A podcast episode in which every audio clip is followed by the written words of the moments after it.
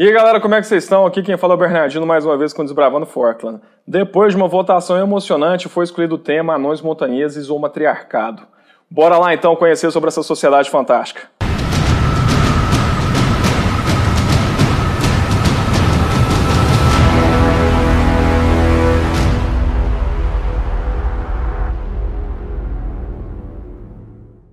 Antes de mais nada, não se esqueça de seguir a gente, tocar o sininho para que possamos crescer cada vez mais e fazer um material bacana, certinho? Galera, então, uma coisa foi muito massa foi a votação. O matriarcado não teve voto nenhum. Tava uma coisa ali entre os filhos das trevas, os olhos negros e a praça central de Telegrund, pai, aquela coisa, vai, vai, vai, e lá, o matriarcado com voto. De repente, bum, toma um voto no matriarcado. Empieza el matriarcado. Legal demais, achei muito massa. Matriarcado é bem legal, então vamos conhecer mais sobre eles. Já que a galera curtiu e ganhou a votação, agora a gente vai fazer uns três vídeos sobre a sociedade montanhesa. E hoje, no vídeo de hoje, a gente vai começar falando da origem do matriarcado. O porquê que as mulheres são tão importantes na sociedade dos montanheses. O que, que faz elas terem um valor assim tão grande, tão poderoso e a sociedade ser tão segmentada, né? O homem tem uma, é, ele é inferior à mulher na sociedade montanhesa em todos os aspectos. Nem, que, nem discute. Porque assim, ninguém vai ah, mulher é mulher mesmo. Mulher é melhor. Mas é, entendeu? É, é bem notório, assim, a importância e o valor da, da mulher na sociedade montanhesa. E a gente vai falar, então, hoje sobre origem. E depois, nos próximos vídeos, a gente fala sobre as características, as histórias, como que funciona a política. Vamos dar uma aprofundada nesse povo, que é bem bacana. Então, bora lá. Hoje a gente vai falar sobre origem. Existem três, como se fossem, assim, três colunas que definem, que mostram quão importante é a mulher montanhesa na sociedade.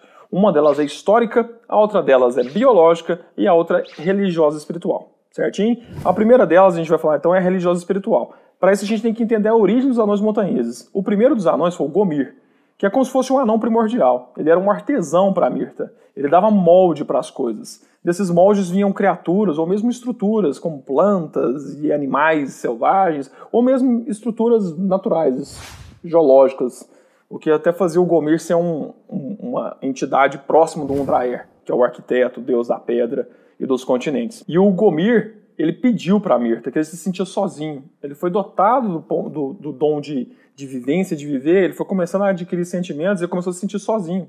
Então ele pede para Mirta alguém com quem cantar porque ele só cantava quando a Mirta vinha visitar ele. Ele estava se sentindo sozinho, um ser primordial, que está no mundo desde o começo das coisas, então ele estava se sentindo muito sozinho. Ele pede isso para a Mirta e a Mirta cria então o Maedem. O Gomir faz o molde né, de uma criatura com feições severas, mais bela, né? E a Mirta vai lá na sua forma ceifadora e pô, dá forma àquela estátua que vai se tornar Maedem. Que é como se fosse um anão anil primordial. E uma coisa interessante é que os anões anil vão ter as características de Merden e os anões montanheses vão ter muitas características de Gomir. Eles vão ser um povo que inicialmente vai viver junto, mas depois vai ter diáspora. Que é outro vídeo que a gente precisa fazer sobre a diáspora dos anões. Não posso esquecer. O Gomir, ele era apaixonado pela Merden, por causa porque ele admirava. Ele queria, ele precisava daquilo, ele sabia o que era a solidão. E isso, essa devoção pela figura da Medem, que é uma figura feminina, fez o Gomer ser muito próximo dela e é uma herança que ele vai passar para o seu povo.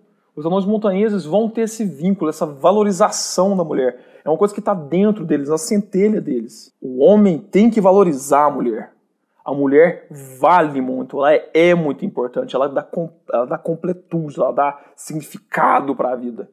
E é uma coisa que vem desde o Gomir, o primeiro dos anões. Esse seria o ponto de vista religioso. O outro é o biológico. As mulheres anões montanhesas, quanto grávidas, elas são conhecidas por, como anões púrpuras, elas são as púrpuras. Não, aquela anão montanhesa está púrpura. Por quê? Existe uma mudança hormonal no corpo da mulher que ela emite um cheiro que deixa o homem muito devoto a ela. Então já tem essa devoção que é interna, né, da centelha do anão montanhês, e aí a mulher produz um hormônio que faz ele ficar ainda mais assim. Isso só fortaleceu em termos de história, de cultura, de filosofia, de maneira de desenvolver, isso só fortaleceu essa ideia que já existia internamente nos anões montanheses. Outra coisa que é muito interessante, e essa já vai para o lado social, é que os anões montanheses entendem que a vida é uma jornada positiva. Se as coisas dão errado, elas vão melhorar. Se o copo está na metade, ele está meio cheio. Se a história está triste, ela não acabou. Os montanheses sempre veem as coisas de uma maneira muito positiva. E nada mais positivo que o nascimento. Então, quando a mulher está grávida, ela é o sinal da mudança, ela é o sinal da boa ventura, ela é o sinal da renovação. E o anão montanhês, o povo montanhês valoriza muito isso. E quem permite essa transformação, quem carrega essa criança é a mulher. Então é a mulher que é o agente da transformação, é o agente da mudança positiva. E os anões montanheses valorizam muito isso. Outra coisa importante do lado histórico é que as mulheres são eleitas no povo dos anões montanheses. Os deuses guiam. Quem orientou, né, quem encantou para os anões montanheses saírem das cavernas e irem ao, ao norte foram as mulheres que ouviram a canção.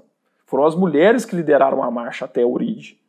Quem encontrou Goir foram as mulheres. Quem lidera a tomada de Goir são as mulheres. Na montanha de Goir, quando tem que ser domada as galerias de fogo para poder criar um metal edariano, né, que a gente depois tem que falar sobre as armas também, tem que falar sobre muita coisa, meu Deus.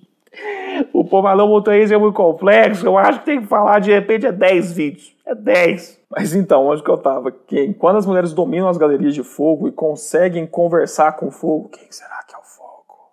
Com quem que elas conseguem conversar? Coisa pro futuro. São as mulheres. As mulheres grandes feitos na sociedade montanhesa foi liderada e perpetuada e feito pelas mulheres. E isso é contado nas histórias. Então, não só as mulheres são seres magnânimos, essenciais, que mudam a vida de qualquer homem, e isso não interessa se é anão montanhês, se é elfo, se é agente. Mulher é uma coisa que transforma a vida das pessoas. Não só tem esse valor que já existe, é intrínseco a elas, as anões montanheses ainda têm uma série de características que fizeram esse valor ainda crescer ainda mais. Desde da centelha interna do que define os anões montanheses até os feitos históricos que levaram esse povo a ser quem eles são. No próximo vídeo a gente vai falar sobre as características do, do matriarcado, como que ele funciona, como que é a casa das cinco damas, como ela é regida, como ela é eleita e como que é o papel do homem, como são as estruturas militares, até que posto que o homem vai, qual arma que ele pode usar, como que ele deve se portar sociedade, política e artes da guerra. Tudo isso a gente vai falar no próximo vídeo, envolvendo também, obviamente, colocando em primeiro ponto e centralizando o matriarcado e como que ele funciona, certinho?